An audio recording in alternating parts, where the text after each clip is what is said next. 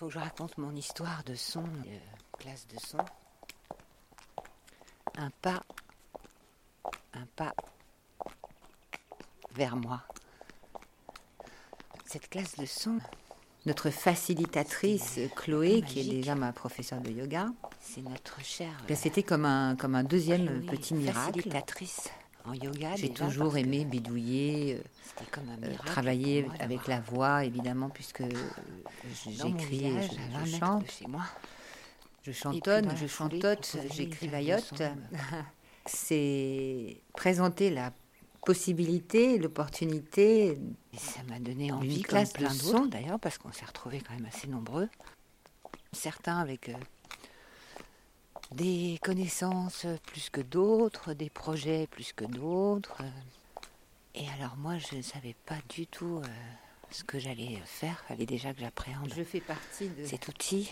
de celles euh, qui n'avaient Et puis, je sais pas, pas, je me de suis- projet, Je me suis lancée. pas de connaissances. J'ai fait quelque chose qui me ressemble, quand- grande improvisation en fait, qui me constitue. Et- Et voilà.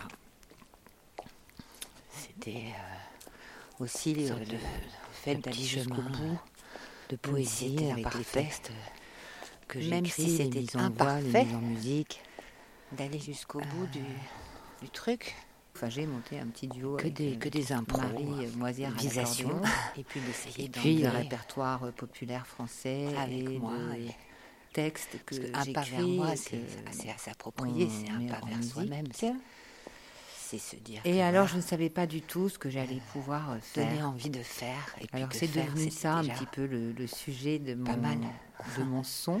C'était de Et se confronter euh, au fait de faire ce fameux euh, et de ne pas avoir euh, peur, de ne pas mettre la Donc, un barre petit trop peu comme haut, Chloé, c'était comme Noël. Quoi, voir un petit peu Zoom. comment on pouvait, avec ce- Euh, quelque chose que logiciel qu'on avait appris, que je je voulais depuis très longtemps, avoir un, un enregistreur euh, qui permette ben, de justement garder les traces à chaque fois qu'on fait des impros, puis on oublie, puis on n'arrive pas à le refaire.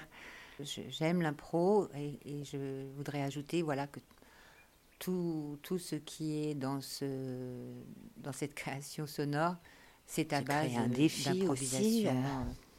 Une fois dans une église, à Saint-Michel de l'Observatoire, à la maison, dehors.